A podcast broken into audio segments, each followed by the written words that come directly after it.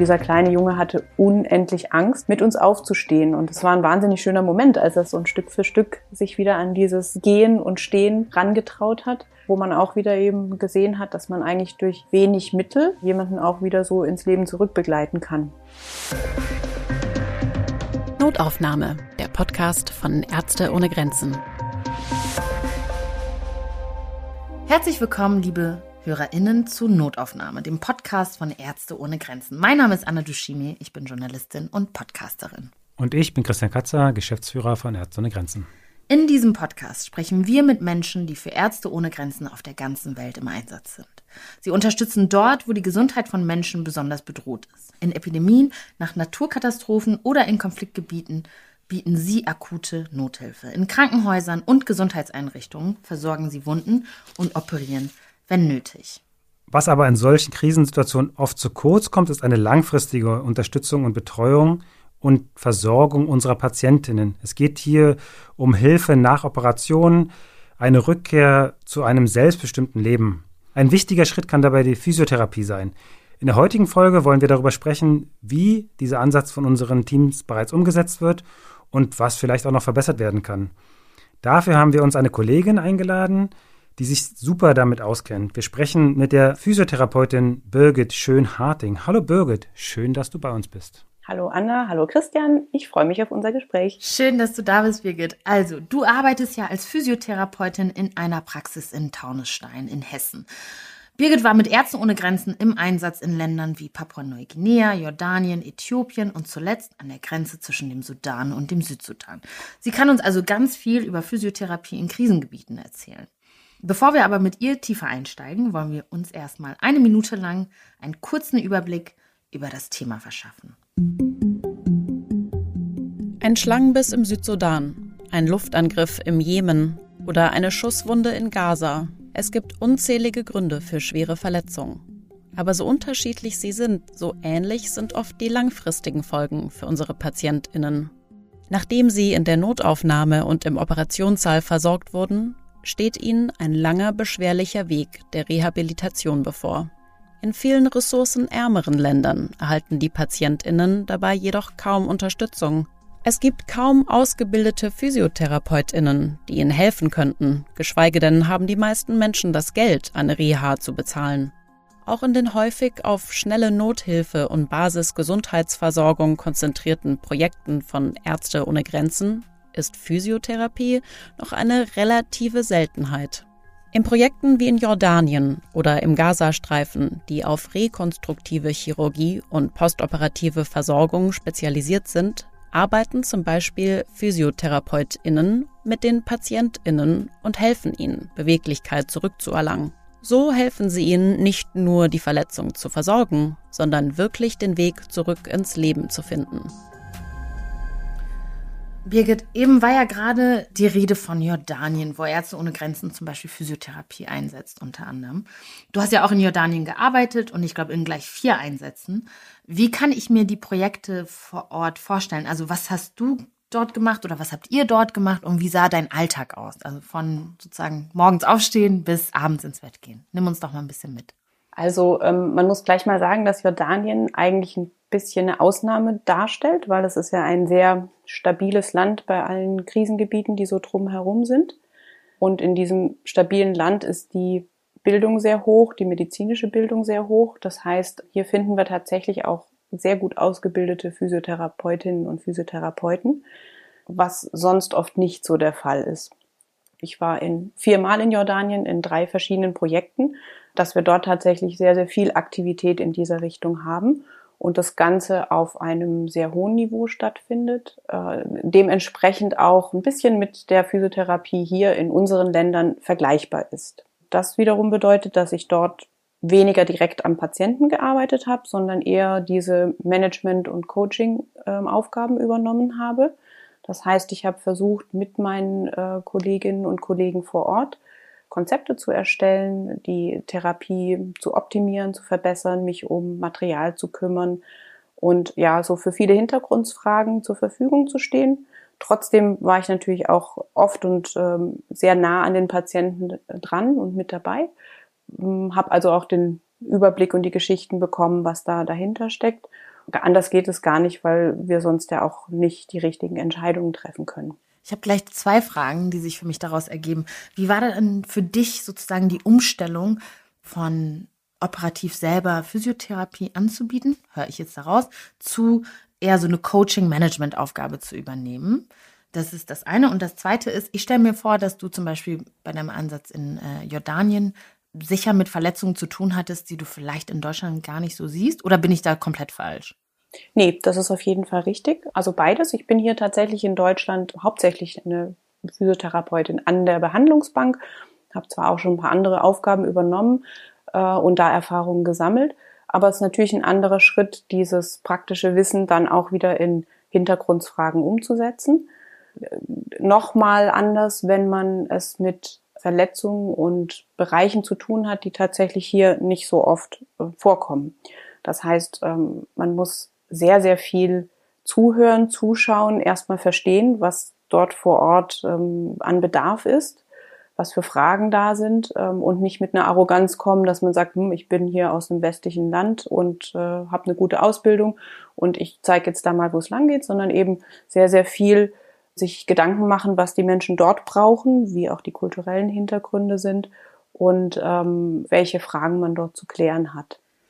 Birgit, wie kann ich mir denn die Projekte vor Ort genau vorstellen?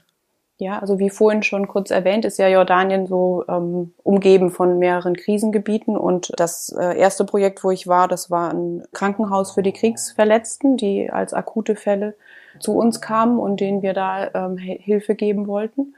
Und ja, da ist wirklich die Physiotherapie darauf bezogen, dass wir Kriegsverletzte, sprich ähm, aus ähm, Schusswechseln mit Schussverletzungen, mit Bombenverletzungen, mit ähm, Brandwunden, dass die dort erstmal chirurgisch versorgt werden und wir dann die Nachbehandlung beginnen.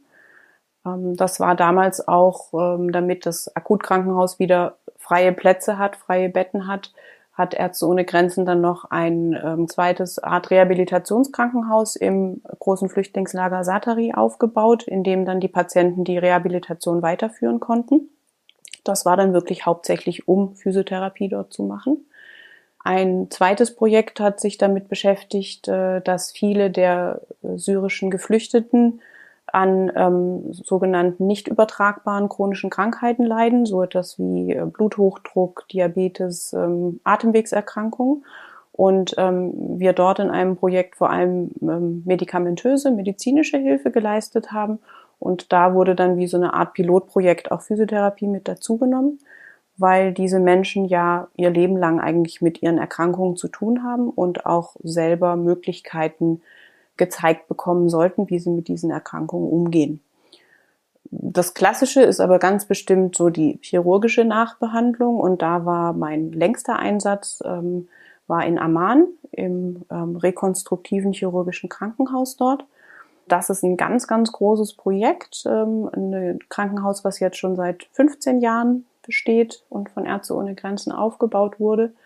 Dort bekommen wir Patienten aus verschiedenen umliegenden Ländern, die in einem Art Netzwerk entdeckt werden und vorgestellt werden mit Kriegsverletzungen, die aber schon eine Weile her sind. Also das nennt man Cold Cases, das heißt, die sind nicht mehr sehr akut, aber haben ihre Verletzungen, die sind so schwerwiegend, die Verletzungen, dass sie zum Beispiel ein stark verkürztes Bein haben, dass sie eine Amputation bekommen haben, dass sie ganz schwere Brandverletzungen und Kontrakturen haben und die alle wurden nach Amman in dieses Krankenhaus gebracht und da hat Physiotherapie eine extrem große Rolle gespielt.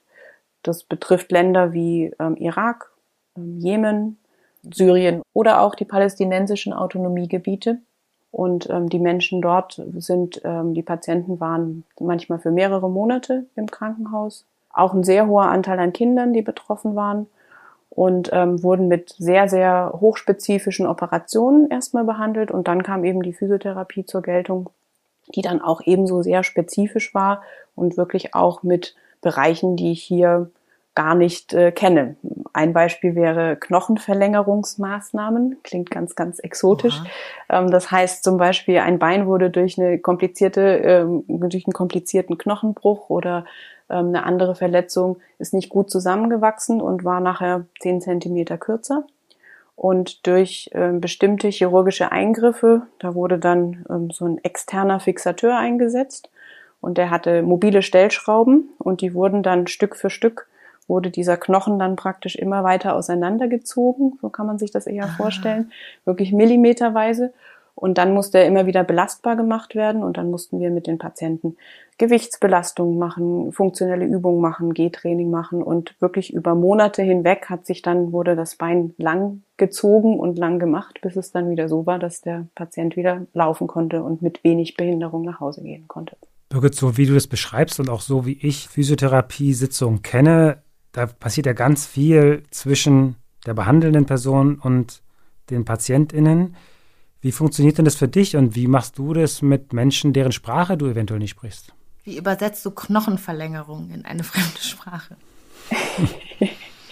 ja, also wie, wie immer, tatsächlich ist es ja so, wir sind als Physiotherapeuten, haben wir einen unheimlich hohen Grad an Kommunikation mit Patienten. Wir müssen viel erklären, besonders auch in Ländern, wo jetzt Physiotherapie vielleicht nicht so bekannt ist, müssen wir erstmal erklären, was wir da überhaupt wollen, warum ein Patient die frisch operierte Hand wieder bewegen soll oder überhaupt aus dem Bett aufstehen soll. Er ist ja eigentlich krank und er ist verletzt und er will gar nicht. Und dann kommen wir und sagen, raus da und jetzt geht's los. Da ist zum einen natürlich ganz, ganz wichtig, dass wir ähm, nationale Mitarbeiter haben, also die, die vor Ort die Sprache sprechen und mit denen wir zusammenarbeiten. Das sind ja oft auch einfach unsere Dolmetscher, unsere Übersetzer. Manchmal ist es sogar so, dass selbst die in so einem Land, wo es vielerlei Sprachen gibt, ähm, nicht die Sprache des Patienten sprechen. Dann müssen wirklich Dolmetscher dazukommen. Und dann kommen so Faktoren wie nonverbale Kommunikation, Mimik, Gestik, ein Lächeln auf dem Gesicht, was irgendwie ermutigt, ähm, selber was vormachen, auch wenn andere drüber lachen vielleicht in dem Moment oder so und einfach den Patienten versuchen oder die Patientin versuchen mitzunehmen und zu überzeugen, weil die müssen das, was wir ihnen versuchen zu sagen und zu erklären und mit ihnen zu machen, das sehr, sehr häufig sehr selbstständig weitermachen, mhm. weil sie zum Beispiel nicht so lange in unserem Krankenhaus sind und weil wir oft den Reha-Prozess nur anfangen können und nicht wirklich beenden, weil es logistisch gar nicht möglich ist, weil die Patienten wieder nach Hause gehen oder sich irgendwie ähm, die Sicherheitslage es vielleicht nicht zulässt, dass sie wiederkommen und ähm, wir mit ihnen weitermachen können.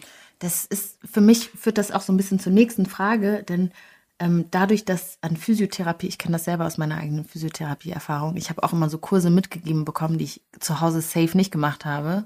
Und ich weiß jetzt, dass ich das hätte machen sollen. Ähm, das heißt, die Kommunikation und die zwischenmenschliche Beziehung ist ja super entscheidend. Ne? Für mich hört sich Physiotherapie trotzdem sehr komplex dann auch dadurch an dadurch, dass es vielleicht Nachgedanke ist für manche Leute, also dass es nicht den Stellenwert bekommt, den es eigentlich verdient hat.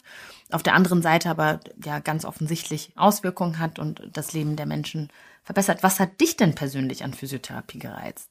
Generell finde ich, und das stelle ich immer wieder fest, auch hier, ich kann mit dem Wissen, was ich mir angeeignet habe, einem Stück, einem guten Stück Empathie und irgendwie einem möglichst schnellen Herausfinden, was die Bedürfnisse des jeweiligen Patienten sind, kann ich meine Kenntnisse mit ein paar Ideen, die natürlich in solchen Projekten oft auch mit Improvisation und sowas zu tun haben, ähm, kann ich meine, meine, ähm, meine Behandlung gut an Menschen weitergeben, ohne viel Material zu benötigen und ohne auch, ähm, dass es immense Kosten mit sich bringt. Das ist natürlich jetzt wieder in so einem Projekt, wie wir gerade über das Land Jordanien sprechen. Da sind die Ansprüche höher von den Mitarbeitern, da sind die Ansprüche höher von so einem oder auch die technischen Möglichkeiten höher in so einem Krankenhaus. Aber jetzt in zum Beispiel deutlich weniger ähm, entwickelten Krankenhäusern ähm, können wir wirklich mit wenig Material schon ganz, ganz viel erreichen. Ein Beispiel wäre eine Unterarm-G-Stütze oder ein paar Unterarm-G-Stützen die dem Patienten ja wieder eine Mobilität herstellen, mit der er zum Beispiel wieder nach Hause oder zu seiner Arbeit gehen kann. Und wenn man sich überlegt, dass das je nach Land ähm, etwa 10 bis 20 Euro kostet, plus unsere Anwesenheit, die wir dort haben, dann kann man mit re relativ wenig Geld ähm, wirklich schon für die Patienten das Leben verändern und sie wieder dazu befähigen, dass sie selbstständig sind. Ich finde, wenn du das so erzählst, dann klingt das auf jeden Fall für mich super logisch, dass man eigentlich überall Physiotherapie einführen müsste. Oder zumindest da, wo Verletzte irgendwie chirurgisch behandelt werden müssen oder wo große Operationen passiert sind. Warum glaubst du, ähm, ist das noch nicht so? Warum glaubst du, dass es immer noch eine Seltenheit ist? Also woran, woran liegt das deiner Meinung nach? Ja, also tatsächlich würde ich fast das aufgreifen, was du gerade als erstes gesagt hast. Mhm. Tatsächlich fallen mir immer wieder in den Projekten ganz viele Gebiete ein, wo Physiotherapie einen Platz hätte. Tatsächlich nicht nur im chirurgischen und in der Nachbehandlung. Also das kann auch ein mangelernährtes Kind sein, was durch Stimulation wieder aufschließt und seine Entwicklung richtig durch, ähm, durchmachen kann. Das, ähm, vorhin hatte ich das Beispiel chronische Erkrankungen, wo die Menschen selber damit umgehen müssen, ähm, dass, sie, dass sie eine lange Erkrankung haben und vielleicht keine anderen Möglichkeiten haben. Tatsächlich würde ich mir wünschen und würde ich hoffen, dass es in noch mehr Projekten oder Gebieten äh, Physiotherapie auch in Zukunft mehr zustande kommt. Ich denke, ähm, es hat mehrere Gründe. Zum einen brauchen wir tatsächlich, was ich vorhin auch schon gesagt habe, für Rehabilitation oft eine sehr lange Zeit. Das kann ein Kostenfaktor insofern sein, dass die eben dann den, den langen Aufenthalt, dass der ähm, finanziert werden müsste. Dann liegt es ganz oft daran, dass es eben in verschiedenen Ländern noch zu wenig Wissen und damit auch zu wenig äh, Spezialkräfte für Physiotherapie gibt. Das heißt, wir finden da wenig und ähm, das von Grund auf aufzubauen, sprengt manchmal einfach unseren Rahmen. Ich denke auch, dass es ein bisschen historisch so war, dass sich manche andere Organisationen ähm, mehr auf Rehabilitation schon spezialisiert haben. Da hat dann Ärzte ohne Grenzen oft versucht, irgendwelche Kooperationen zu bilden, mhm. dass zum Beispiel ähm, Handicap International sich um die Amputationen und die Prothesenversorgung gekümmert hat. Und da gibt es aber dann doch auch immer wieder Schnittstellen, die manchmal die Behandlung nicht optimal laufen lassen oder deutlich auch verzögern. Also da muss man immer schauen. Ähm, es geht ja nicht nur wirklich um so eine Luxusbehandlung, sondern es geht ja darum, dass eine Mobilitätseinschränkung, eine ähm, Behinderung in solchen Ländern, wo wir arbeiten, ganz, ganz andere Folgen hat, als das hier der Fall ist.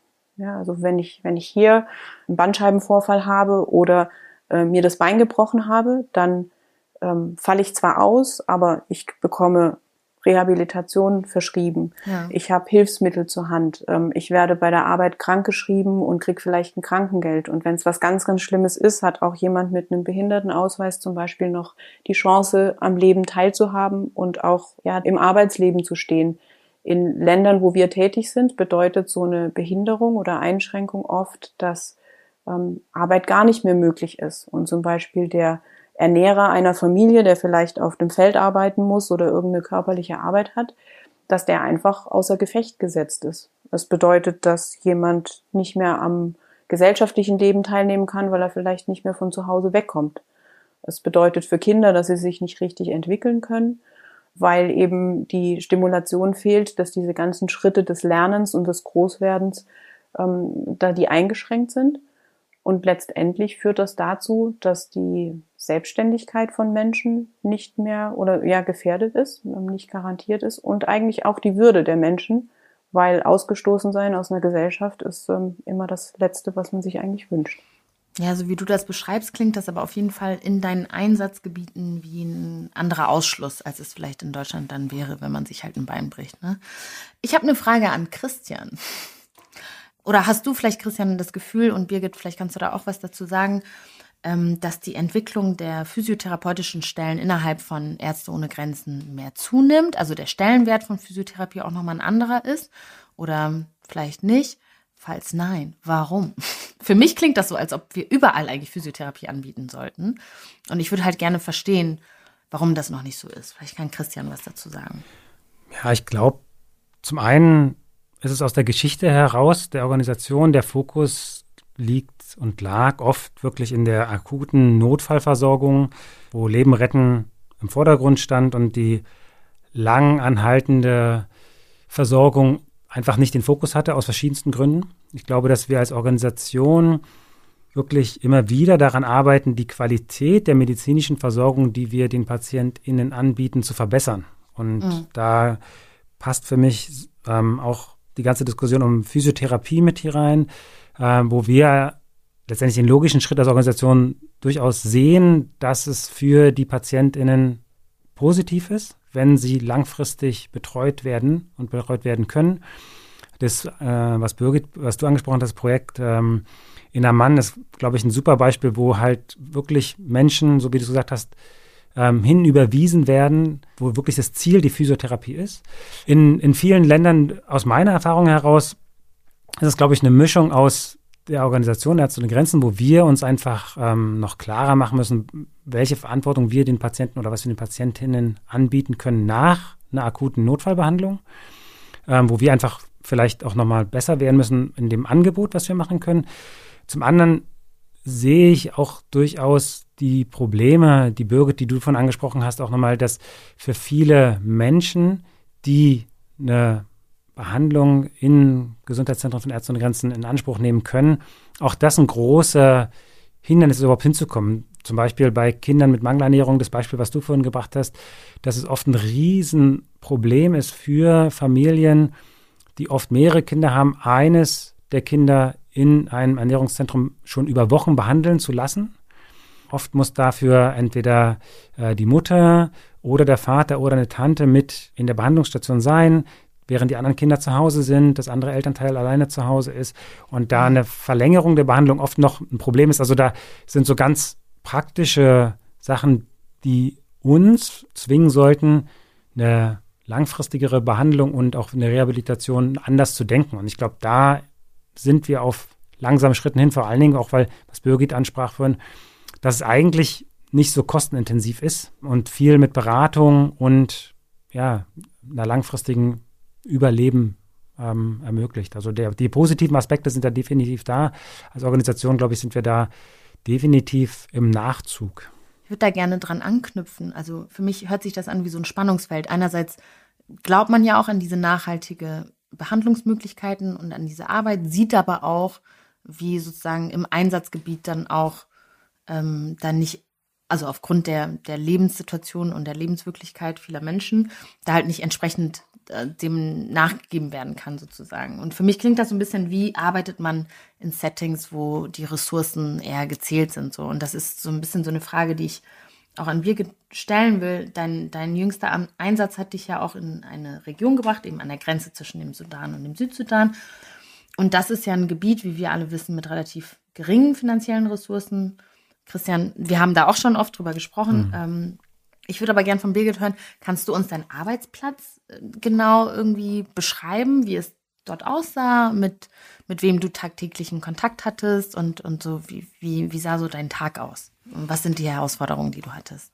Also wirklich ganz, ganz anders als jetzt dieses erste Beispiel aus Jordanien. Das finde ich auch irgendwie das ganz Spannende für mich ähm, als Mitarbeiterin bei Ärzte ohne Grenzen, dass ich so eine ganz große Bandbreite habe. Wie sieht Physiotherapie in unserer Organisation aus?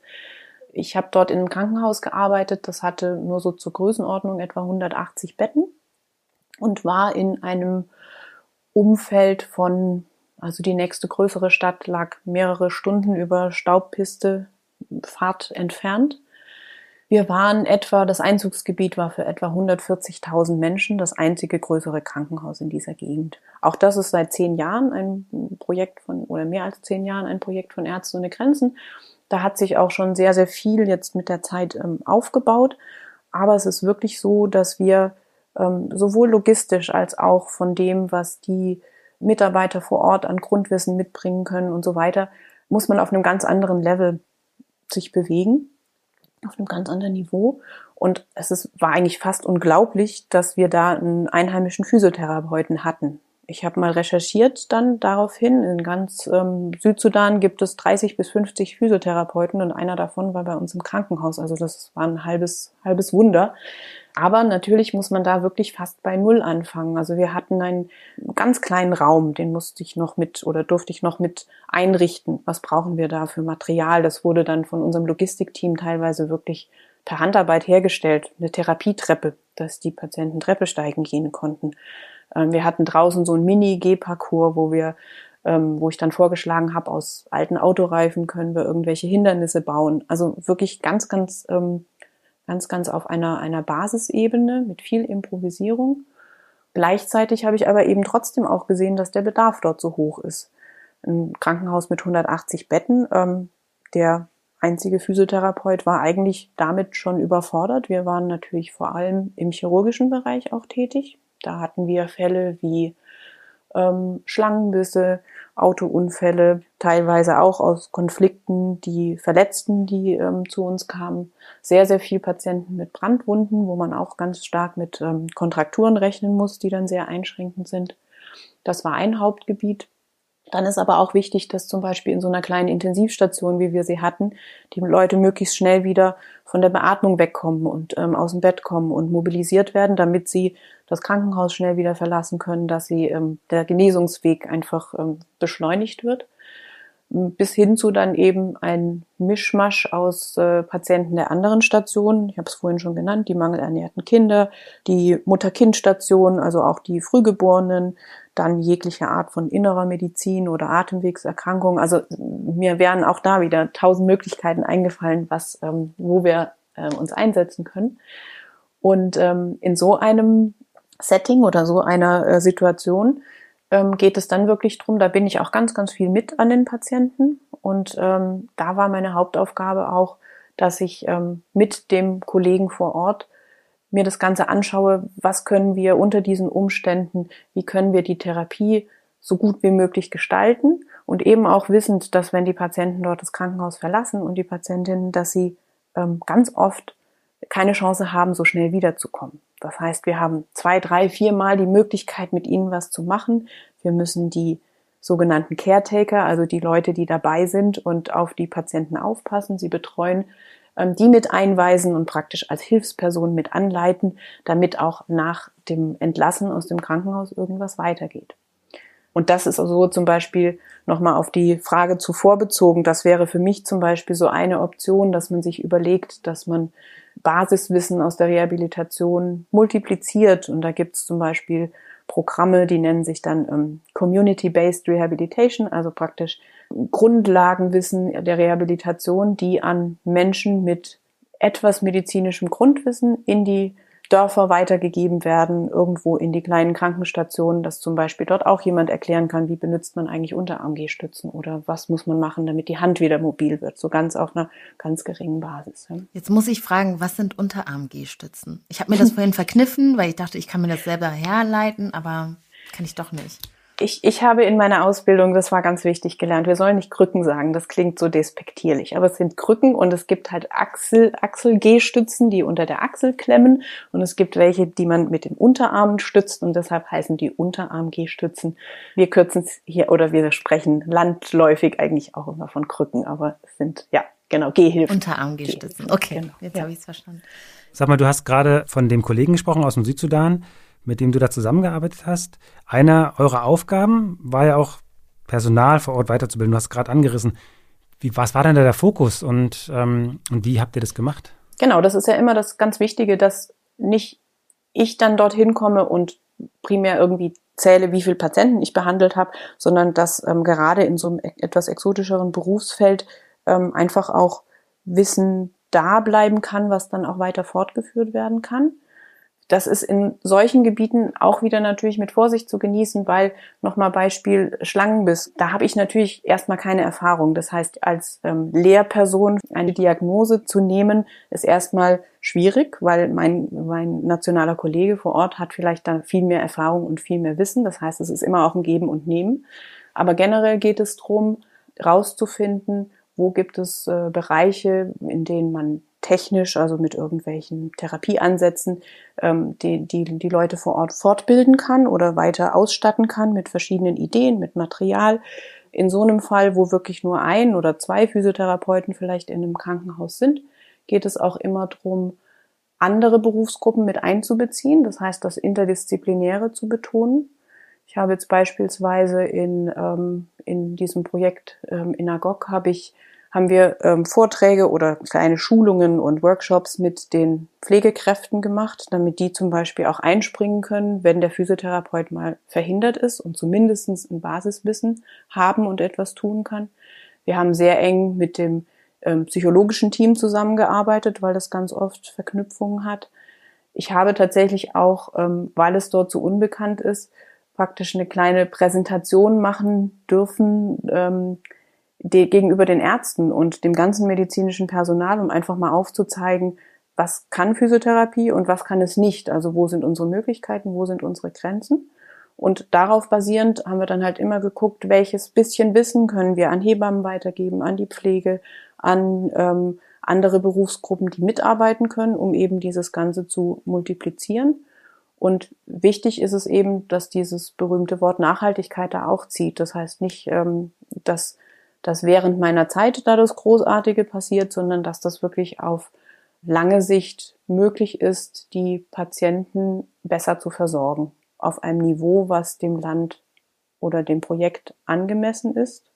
Da vielleicht auch noch mal ein kleines Beispiel. Es würde jetzt keinen Sinn machen, gerade wieder in, in, in Südsudan oder in Agog ein hochkompliziertes Elektrotherapiegerät mit reinzubringen und zu sagen, das kann tolle Sachen machen, das hat Schmerzlinderung und kann Muskel stimulieren, aber in so einem Umfeld, das wäre unheimlich schnell, weil es sehr sensibel ist, das wäre unheimlich schnell kaputt bei der Hitze, bei dem Sand und allem. Und es würde auch den Patienten selber nicht wirklich viel bringen, weil die würden das ein, zwei Mal während der Zeit, wo sie im Krankenhaus sind, genießen können und dann ist es wieder ähm, unerreichbar und wird auch dort nicht ähm, so schnell erreichbar sein und auch nicht zu reparieren sein, wenn es mal kaputt geht. Das heißt, man muss immer sehr gut dosieren und überlegen, welche Ideen bringt man mit ein, was kann man dort lassen, was dann eben auch nach dem Projektende oder nach meinem Einsatzende dann eben auch Bestand hat.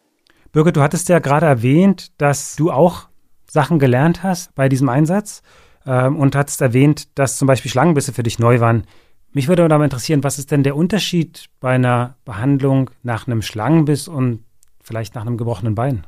Ja, also tatsächlich ist ja ähm, Schlangenbiss ein Thema, was uns hier wirklich eigentlich nicht ähm, interessieren muss, glücklicherweise, und dort sehr häufig vorkam oder vorkommt man muss einfach genügend Hintergrundwissen sich aufbauen und das wieder durch das Erfragen ähm, bei meinem Kollegen zum Beispiel oder bei den anderen, bei den Ärzten, bei der Pflege. Ähm, was passiert denn nach so einem Schlangenbiss? Und in dem Fall, der mir sehr gut in Erinnerung ist, das war ein kleiner fünfjähriger Junge, der draußen gespielt hat und von einer Schlange gebissen wurde. Natürlich weiß man dann erstmal nicht, welche Art Schlange. Der hat nur etwa 45 Kilometer vom Krankenhaus entfernt gewohnt, nur, und hat trotzdem mit seinem Vater circa zwölf Stunden gebraucht, bis er im Krankenhaus war. Und das ist bei einem Schlangenbiss zum Beispiel schon hochgradig gefährlich, weil das Gift dann schon sehr wirksam werden kann und ähm, das schon lebensbedrohlich werden kann. Und in dem Fall jetzt, was hat das mit Physiotherapie zu tun? Ähm, das Bein, was gebissen wurde, oder in das die Schlange gebissen hat, ähm, schwillt normalerweise extrem an, muss dann hochgelagert werden, da muss dann erstmal das Gegengift gegeben werden und ähm, der Patient, die Patientin muss ziemlich lange in eine Ruhestellung gebracht werden. In, in dem Fall bei einem Kind, ähm, das dann sehr verängstigt und wirklich auch traumatisiert ist, da war dann unser Behandlungsansatz eben, wie bekommen wir den wieder zum Gehen und dass er sein Bein wieder bewegt. Also diese, diese Wunde hatte sich dann noch infiziert und es musste mehrmals operiert werden. Das Bein musste fast ja, richtig aufgeschnitten werden, richtig gehend. Und das sind alles eben ähm, Komplikationen und Dinge, die man erstmal mit Hintergrundwissen sich eben erarbeiten muss. Und dann wiederum in so einer Situation, wo ein kleiner Junge überhaupt nicht weiß, was Physiotherapie ist, ähm, es kaum Hilfsmittel gibt. Also wieder ganz anders als hier, also der, der Vergleich zu einem gebrochenen Bein, dass man Gips bekommt oder dann irgendwie an, an Stützen gehen muss oder so. Das ist Kindern hier geläufig. Dort war das gar nicht. Und dieser kleine Junge hatte unendlich Angst am Anfang, mit uns aufzustehen. Und es hat richtig viel Überzeugungsarbeit gebraucht. Und ähm, das war ein wahnsinnig schöner Moment, als er es dann wirklich sich getraut hat und aufgestanden ist und Stück für Stück sich wieder an dieses äh, Gehen und Stehen rangetraut hat. Und ähm, wo man auch wieder eben gesehen hat, dass man eigentlich durch wenig Mittel, ähm, aber mit einer guten Zusammenarbeit und mit dem Verständnis für die Situation vor Ort dann jemanden auch wieder so ins Leben zurückbegleiten kann. Und ähm, genau diese feinen Nuancen, das ähm, macht so die, sind die spannenden Herausforderungen, die einen in den Projekten begegnen. Wenn Sie, liebe HörerInnen, sich einmal anschauen wollen, wie es in solchen Projekten zugehen kann, wie diese Entwicklung aussehen kann, der Behandlung, wie die schönen Momente, aber auch die herausfordernden Momente sein können und wie es vor allem in dem Projekt aussieht an der Grenze zwischen Sudan und Südsudan, ähm, in dem Birgit gearbeitet hat, dann können Sie sich Fotos anschauen auf unserer Webseite. Den Link finden Sie in der Folgenbeschreibung. Außerdem finden Sie auch einen Text über Birgits Arbeit im aktuellen Magazin Akut. das Sie als Spenderin hoffentlich per Post zugeschickt bekommen haben. Wenn Sie außerdem Menschen wie Birgit bei der Arbeit mit Ärzte ohne Grenzen unterstützen möchten, dann können Sie das sehr, sehr gerne tun. Und zwar mit einer Spende. Möglichkeiten zum Spenden finden Sie wie immer unter www.msf.de-spenden und ebenfalls in der Folgenbeschreibung in der Podcast-App. Und falls Sie uns, also Christian und mir, bei einem unserer Gespräche auch mal live sehen wollen und nicht nur hören, dann haben Sie am 19.05. die Chance dazu. Da findet nämlich eine Online-Veranstaltung von Ärzte ohne Grenzen statt, bei der Sie auch noch mehr über die Arbeit der Organisation erfahren können. Für die kostenlose Veranstaltung live vor Ort können Sie sich auf der Webseite von Ärzte ohne Grenzen anmelden. Den Link gibt's auch in der Folgenbeschreibung. Birgit, vielen, vielen Dank, dass du uns mitgenommen hast in deinen Einsatz, aber auch von deiner Arbeit erzählt hast. Es war sehr schön. Ich hoffe, dass du auch Spaß hattest. Und an Sie, liebe ZuhörerInnen, vielen Dank, dass Sie dabei waren und wir hören uns beim nächsten Mal. Sehr gerne und ich bedanke mich, dass ich dabei sein durfte. Vielen Dank, Birgit, und vielen Dank, liebe HörerInnen. Bis zum nächsten Mal. Tschüss. Notaufnahme, der Podcast von Ärzte ohne Grenzen. Redaktion und Projektleitung Malte Mühle und Yvonne Beckers. Aufnahme, Schnitt und Produktion Christian Konradi. Produziert in Zusammenarbeit mit 4000 Hertz Studio.